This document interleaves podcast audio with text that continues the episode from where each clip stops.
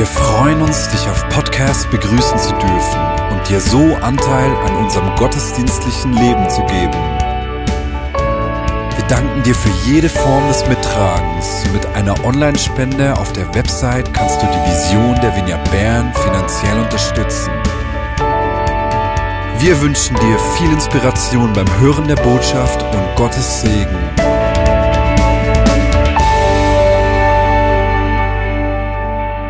Wir werden uns heute mit der Frage auseinandersetzen, wie können wir als Personen, aber auch in unseren Ehen, Jesus zentriert und resilient sein, wenn das Leben anders kommt, als wir gedacht haben.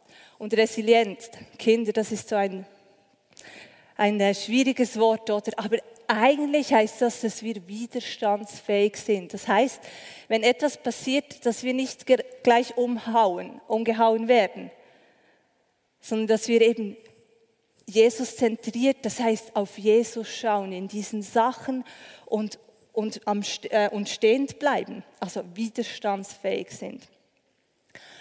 Und wir haben uns für dieses Thema inspirieren lassen von der Marriage Week, die jetzt dann anfängt. Die ist immer in der Woche vor dem Valentinstag, wo wir uns auseinandersetzen damit, wie können wir in unsere Ehen investieren. Das wollen wir ja immer machen, aber manchmal braucht man so eine Erinnerung. Und diese Woche, die Marriage Week, soll uns daran erinnern, dass wir eben proaktiv investieren wollen. Und wir haben uns dann gefragt, ja, aber wie machen wir das, wenn eben das Leben anders kommt, als wir denken? Das passiert ja, passiert uns oft. Dass das Leben einfach anders kommt, als wir denken. Und wie können wir uns da auch vorbereiten auf der einen Seite oder eben lernend bleiben, voneinander lernen, wenn wir in einer solchen Situation sind? Und wenn du verheiratet bist, lade ich dich ein, besonders mit deinem Eheohr zu hören. Und wenn nicht, wenn du nicht verheiratet bist, dann höre in Bezug auf Freundschaften leben, zum Beispiel, das wird auch zum Thema sein, in Bezug auf einfach Menschsein, weil ich will ja als Person einfach eben Jesus zentriert und resilient leben, egal was passiert. Und ich habe zwei Gäste und ihr dürft nach vorne kommen. Das ist zum einen Antonia, habt ihr schon gesehen, Antonia Bühlmann. Sie ist verheiratet mit Matt und sie ist Lehrerin, leidenschaftliche Lehrerin. Und dann haben wir hier Evelyn Schüppach. Sie ist verheiratet mit Danu, hat zwei Kinder und sie ist Sozialarbeiterin. Und mit Ihnen zwei werde ich jetzt ein bisschen über dieses Thema sprechen. Und zum Ersten möchte ich gerne von dir wissen, Evelyn, kannst du uns kurz umschreiben, wo denn dein Leben eben anders gekommen ist, als du dir das vorgestellt hast. Ja, also dazu habe ich zwei Beispiele. Das erste ist, dass ich ähm, vor zwölf Jahren habe ich die Diagnose MS bekommen und das war natürlich sehr einschneidend, so dieser Moment, das ist eine Autoimmunerkrankung, die sehr unterschiedlich verläuft und in diesem Alter einfach nicht zu wissen, was, was kommt als nächstes, wo stehe ich in fünf Jahren, wie wird es mir gehen, was wird möglich sein in meinem Leben, kann ich das Studium beenden, einfach ganz viel Unsicherheit eigentlich zu diesem Zeitpunkt. Genau, und, und das andere einschneidende ähm, Ereignis war, als mein Mann ein Burnout hatte. Und ähm, das war eigentlich der Zeitpunkt, als sein Studium endete und wir wollten für sechs Monate ins Ausland gehen, reisen gehen. Und wir haben beide den Job gekündigt und die Wohnung. Und ähm, genau, das kam dann etwas anders. Also wir waren dann, wir wohnten bei meinen Eltern in einem Zimmer und mein Mann war in der Klinik, der musste, brauchte Hilfe, genau. Und ähm, ich habe mir dann einfach wieder einen temporären Job gesucht. Das war definitiv anders als geplant. Ja. ja. Antonia, wie ist bei dir das Leben anders gekommen, als du dir gedacht hast? Äh, wir sind ungeplant oder ungewollt, wie auch immer, kinderlos, auf jeden Fall bis jetzt. Das war anders geplant, wie gesagt, ja. Genau, und das sind so diese Perspektiven, die wir einnehmen heute. Antonia, eben, wir haben davon gesprochen, wir möchten Jesus zentriert leben. Was bedeutet denn das für dich ganz konkret, Jesus zentriert zu leben, eben wenn das Leben anders kommt und ihr zum Beispiel eben keine Kinder mhm. bekommt? Ja, also in erster Linie merke ich, wie ähm, ich, oder ich habe vielleicht auch einfach dadurch gelernt, dass ich ihm sagen muss oder lernen möchte, dass ich Gott vertraue, dass er nie einen Fehler macht, dass er mich nicht vergessen hat oder uns nicht vergessen hat. Und ähm, ja, ich, ich glaube, dass er das beste Leben für mich bereit hat, egal ob mit oder ohne Kinder. Und das merke ich, das, das heißt es wie am meisten, dass, dass mein Vertrauen dadurch, ja, dass ich das stärken möchte und nicht erschüttern lassen möchte. Ja, das ist es eigentlich, ich muss ein bisschen spicken. Ähm, ja, und dann etwa vor zwei Jahren habe ich plötzlich so gemerkt, also es, die Thematik hat in dem Sinn nie meine Gottesbeziehung wirklich erschüttert oder so. Das hätte es ja durchaus können.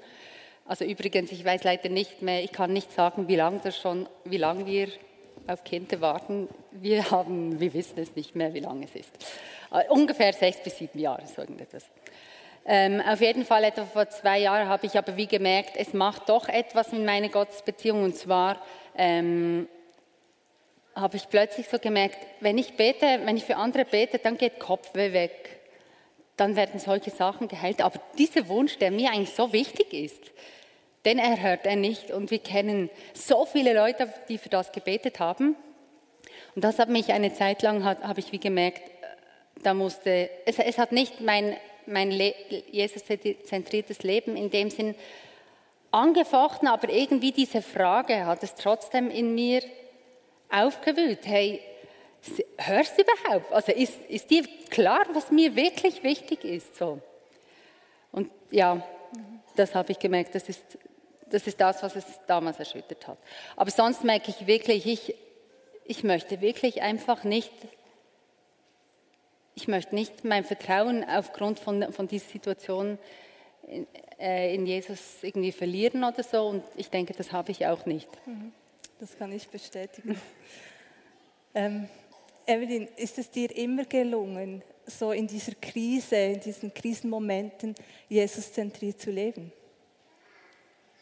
Also ich, ich, kann mich da eigentlich Antonia anschließen. Mir, für mich ist diese Beziehung zu Gott eine, eine große Ressource gewesen, eigentlich immer. Also, dass ich, ja, ein Ort war, wo ich auftanken konnte. Aber auch, es hat mich auch befreit im, im Sinne von, ich hatte keinen Leistungsdruck. Also ich, ich war wütend bei Gott, ich, ich war frustriert, ich, ich war ohne Worte, ich konnte, ich weiß noch, dass wir oft im Gottesdienst waren und ich konnte nicht singen, das ging einfach nicht, da musste ich weinen.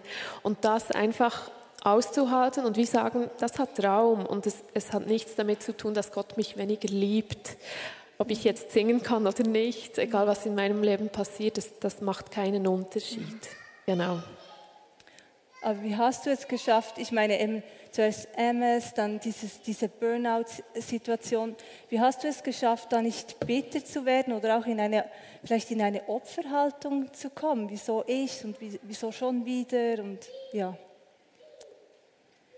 Ja, ich habe versucht, mir diese Fragen gar nicht zu festzustellen, weil ich dachte einfach, also aufgeben ist erstens keine Option. Das hat mir eine Freundin geraten und das hat sich sicher bewährt. Einfach, ähm, ich denke, wenn ich aufgegeben hätte, dann wäre es wie schlimmer geworden. Sicher dieses, dieses Dranbleiben und auch selbstwirksam bleiben. Also wenn ich diesen Raum oder diese Möglichkeiten, die ich habe, dass ich die ausschöpfe. Also wirklich dort wir haben dann einfach Schritte vorwärts gemacht, uns wieder eine Wohnung gesucht, Stelle gesucht, wieder, wieder planen, auch wenn es unsicher war, aber einfach so mutig vorwärts gehen. Das war so das eine. Und das andere war mir immer wichtig, nicht, ein, nicht als Opfer wahrgenommen zu werden. Und ähm, dort ist, ist für mich sehr wichtig, ich, habe die Diagnose oder es gibt diese Situationen, aber das ist nicht meine Identität. Das ist ein Teil von mir und den muss ich integrieren in meinem Leben, aber ich, ich bin auch noch ganz wer anders. Also und es gibt auch Menschen in meinem Umfeld, die das nicht wissen, einfach weil es oft auch nicht Thema ist, nicht weil es ein Geheimnis wäre, aber einfach weil ich ganz viele andere Themen, andere Themen auch habe in meinem Leben. Genau, und so der eine Punkt ist noch so das Vergleichen. Da habe ich mir einfach fest vorgenommen, dass das mich nicht weiterbringt, wenn ich mich vergleiche mit anderen Menschen, was sie erleben. Ich denke, Vergleichen macht entweder Stolz oder dann kommt Scham, weil dann hat sie etwas mit mir zu tun.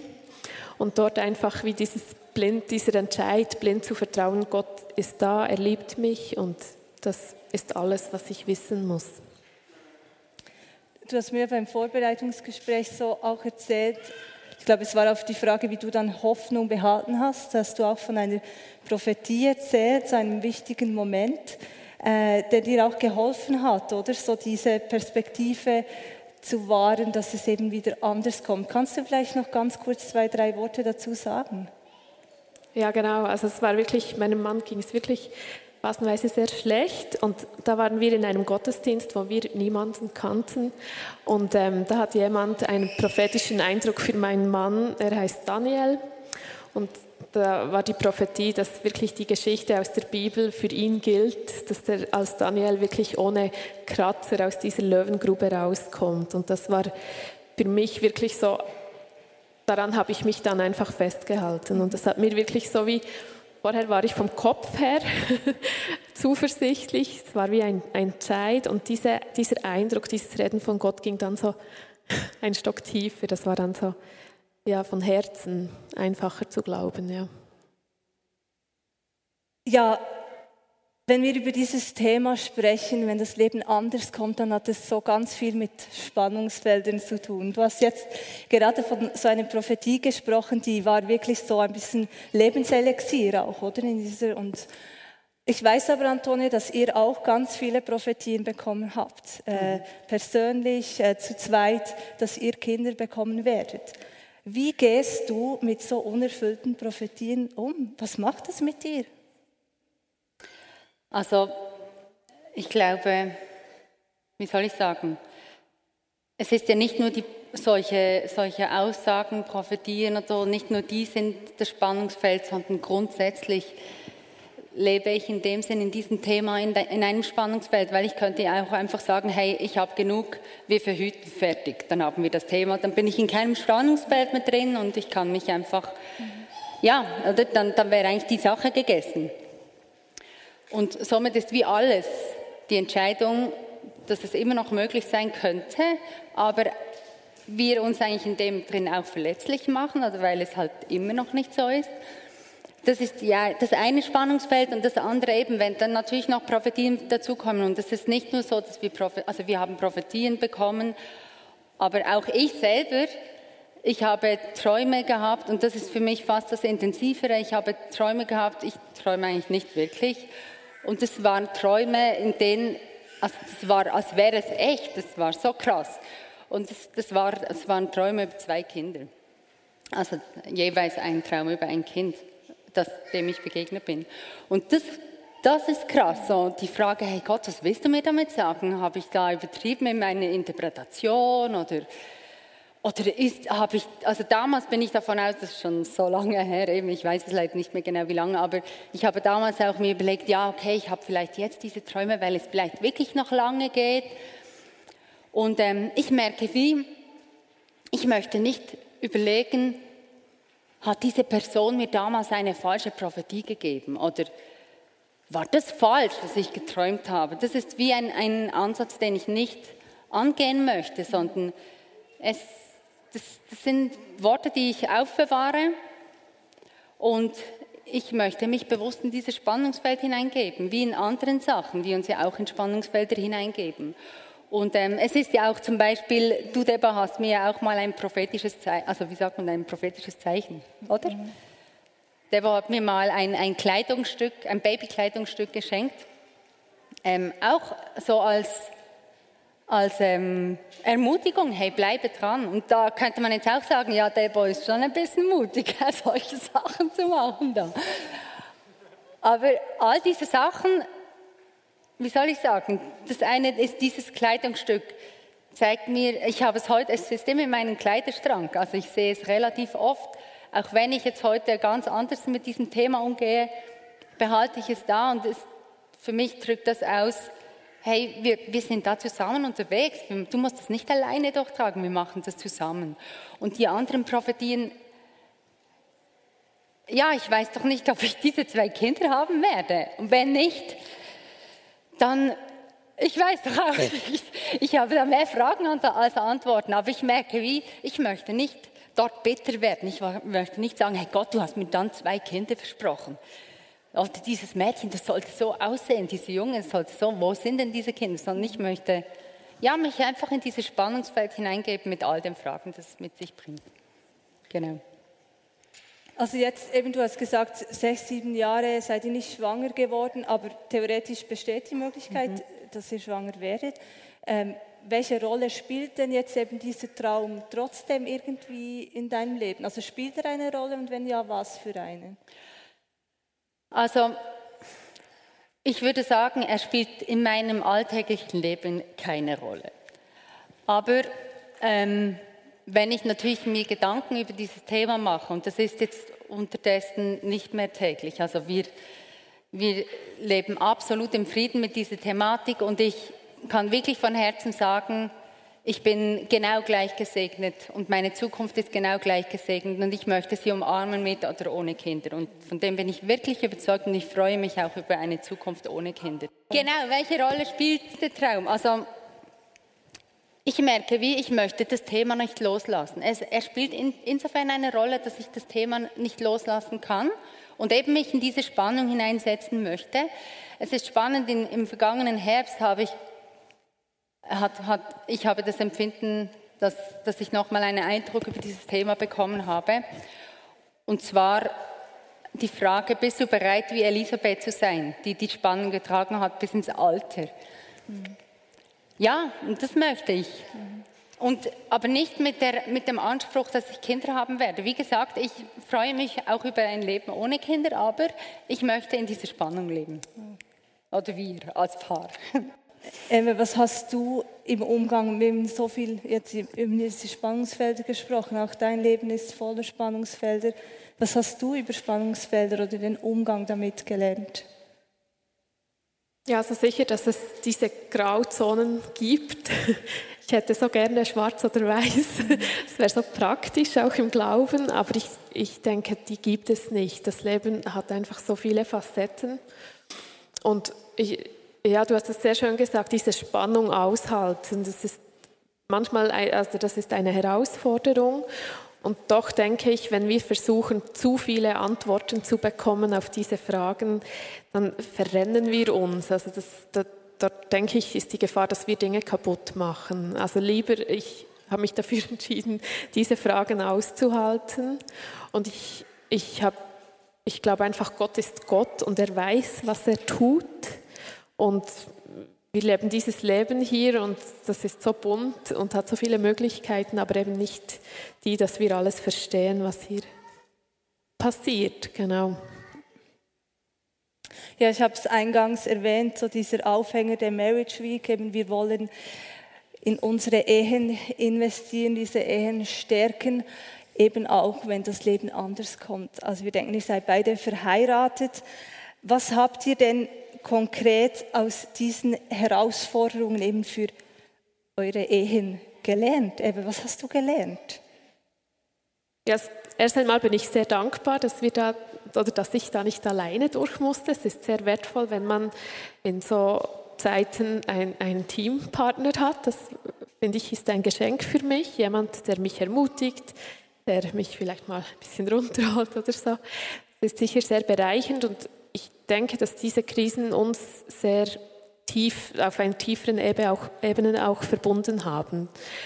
Ähm, trotzdem ist es für mich sehr wichtig, dass, dass Gott einfach meine erste Anlaufstelle ist. Auch wenn ich einen Partner an meiner Seite habe, dass ich mit allem Frust, mit Unsicherheiten, mit Fragen zuerst immer bei Gott an, anklopfen kann und das mit ihm teilen kann. Aber auch andere Menschen als Ergänzung. Ich, ich glaube, dass ein einzelner Mensch einfach nicht mich glücklich machen kann und dass das auch nicht gesund ist, wenn mein Glück von jemandem abhängig ist und dass wir dort einfach Hilfe holen können und, und dort Ergänzung suchen. wo wir das brauchen, ja, genau. Wie sieht das konkret jetzt in deinem Alltag aus? Vielleicht hast du ein, ein Beispiel, dass du eben nicht zuerst zu Danu rennst, sondern eben, dass Gott deine erste Anlaufstelle bleibt. Wie, wie lebst du das konkret? Wie muss ich mir das vorstellen? Ja, ich, äh, vielleicht, ich versuche natürlich, es gelingt mir nicht immer, aber wenn ich jetzt vielleicht irgendwo Frust habe oder so, dass ich das äh, bei der Arbeit oder wo auch immer, dass ich das dann zuerst bei Gott ablegen kann und dann auch ein bisschen der angenehmere Partner bin zu Hause, wenn, wenn das zuerst noch an einem anderen Ort deponiert wurde oder wenn ich das schon mal ähm, mit Gott irgendwie abwägen konnte oder so, dass dann das schon etwas entschärft ist vielleicht. Spannend. Es hat mich nämlich schon inspiriert, dass du mir das bei den Vorbereitungen erzählt hast. Ich, man rennt so schnell gleich zu, jetzt, ich merke, das fordert mich aus, heraus, nicht zuerst zu Claudia zu rennen mit irgendwelchem Frust. Äh, eben dann bin ich die angenehme Partnerin, das äh, ist ein guter, ja, eine gute Ermutigung. Antonia, was hast du gelernt in diesen Herausforderungen über das Eheleben? Also ich habe auch, also für mich das erste ist wirklich Dankbarkeit, habe ich, nehme ich am meisten draus. Und zwar klingt es ja ein bisschen absurd, weil man könnte ja genau das Gegenteil eigentlich denken, ja. Aber ich merke, wie es zeigt, dass es, also, oder wir, wir können für so viel dankbar sein. Oder einerseits unsere Beziehung, aber auch so viele andere Sachen. Unser Leben ist so gesegnet und es ist unabhängig von, von, von, von dem, was eben jetzt nicht ist. So. Das ist das eine. Und andererseits, es ist ein bisschen ähnlich wie wie zu merken, hey, nicht unsere Wünsche sind der Fokus oder das Zentrum von unserer Beziehung oder machen unsere Ehe aus oder so. Das wäre irgendwie sowieso ein bisschen langweilig, also langweilig, irgendwie ein bisschen komisch irgendwie am Schluss, wenn, wenn, wenn wir am Schluss hätten wir Kinder, jetzt haben wir Kinder und dann ist unser Wunsch erfüllt oder irgendwie so. Ich habe wie gelernt, hey, es geht gar nicht so fest um unsere Wünsche, ähm, sondern wie können wir als Paar ein Segen für andere sein und wie ich merke, wir haben so viele, viel mehr Energie als andere Paare, die Kinder haben. Und das ist so schön. Wir können so viel mit dieser Energie anfangen. Also wirklich, das ist ein super Vorteil, den ich hier habe. Ja, und ich denke, ja, da merken wir, können, wie, wie unsere Ehe oder unsere, ja, unser Zusammensein wie völlig anders gestalten, als wenn das jetzt anders gekommen wäre. Und das genießen wir, wenn ich ehrlich bin. Und seid für so viele zum Segen. Das, ja. Also bin ich auch Zeugin, Zeugin davon. Ja. Ich möchte zum Abschluss noch eine Frage stellen. Wir sprechen auch immer wieder, du hast es auch mit äh, Jassi zusammen vorhin erwähnt, so diese Bedeutung der Gemeinschaft. Wir laden Menschen ein, Teil der Gemeinschaft zu sein. Wir betonen das, aber welche Rolle spielt dann eben ähm, Freundschaften, äh, Gemeinschaft in solchen Zeiten, in solchen Krisenmomenten, wenn das Leben anders kommt, als wir das denken? Was würdest du da sagen? Also für mich das Aller, Allerwichtigste, wir haben von Anfang an darüber gesprochen, dass wir eben nicht schwanger werden. Also natürlich am Anfang dachte ich, ja, es geht zack, zack und wir haben voran darüber gesprochen, hey, wir wüten nicht mehr, bald kommt ein Baby oder so und dann war es eben nicht so. Aber so das kein Tabu daraus machen, das, da, da kann nur die Gemeinschaft mithelfen. Und das merke ich, ja, dieses Thema Kinderlosigkeit, das ist einfach ein Tabuthema und das darf es nicht sein, weil es macht das Ganze schwieriger. Und ja, wie ganz viele schwierige Situationen ist auch dieses Thema wirklich ein Thema, das wir als Gemeinschaft tragen müssen, weil wir sind ganz sicher hier drin nicht die Einzigen, die sich das anders vorgestellt haben mit Kindern. Ähm, genau, und das merke ich, wie dieses Tabu können wir als Gemeinschaft brechen. Mhm. Und zwar einfach nicht schweigen darüber oder denken, oh, vielleicht ist das ein heikles Thema, ich sage lieber nichts. Das ist einfach, also in meinem Empfinden alles andere als hilfreich. Mhm. Und dann ein, ein zweites ist wirklich enge Beziehungen, in denen wirklich viel einfach das Thema endlos besprochen wird. Also wir haben uns, wir treffen uns regelmäßig und ich weiß noch, die ersten zwei Jahre waren für mich die, also die emotional schwierigsten so. Ähm, und ich, also in meiner Erinnerung haben wir oft zusammengesessen Und ich habe immer wieder von diesem Thema gesprochen, wahrscheinlich immer das Gleiche erzählt, keine Ahnung, weil sehr viel gibt es ja nicht darüber zu erzählen. Und ich habe so viel geweint auch. Und irgendwann hat es dann plötzlich gekehrt und irgendwann war es plötzlich gut. Und ich glaube, das ist so wichtig, dass man wirklich tiefe Beziehungen hat und eben nicht nur der Partner, weil das ist nicht ein Thema, das nur den Partner betrifft. Also, ja. Mhm. Sondern es würde ja auch unsere Freundschaft betreffen, wenn ich plötzlich schwanger wäre. Also, somit mhm. ist es einfach grundsätzlich wichtig. Ja. Was würdest du noch ja, ergänzen. Du hast auch ein Beispiel von einer Freundin erzählt, oder die sehr stark auch dich ermutigt hat, diese Zeit. Was, ja, welche Rolle spielen Freundschaften und Gemeinschaft? Also ich, wir haben das sehr schön erlebt, dass wir einfach viele Freunde oder auch meine Familie, die, die einfach da waren für uns und die uns wirklich ähm, eben auch einfach ertragen haben, dass wir immer wieder über das Gleiche gesprochen haben oder nicht sprechen konnten, die uns einfach eingeladen haben zum Essen und dann zusammen einen Film schauen, weil es vielleicht gar nicht möglich war. Und dieses, dieses Tragen oder dieses Ertragen und einfach dieses Dasein, das war für uns ein, ein Riesensegen. Oder auch Menschen, die ich hab, wir haben von einer Freundin haben wir einfach einen Gutschein bekommen für ein Restaurant zum Essen gehen und das ist so das ist so wertvoll, ein Zeichen von, nicht, ich kann die Fragen nicht beantworten, aber ich bin da, ich trage mit, ich denke mit, ich stehe euch wie bei. Und das denke ich, das ist sehr, sehr, sehr wertvoll. Ja. Jedenfalls möchte ich euch ganz herzlich Danke sagen für eure Offenheit, für äh, ja, euer Anteil geben an eurem Leben, an, ähm, ja, daran, wie ihr eben Jesus zentriert und resilient lebt äh, und gelebt habt. Das hat mich ermutigt und ich denke viele andere auch. Vielen Dank.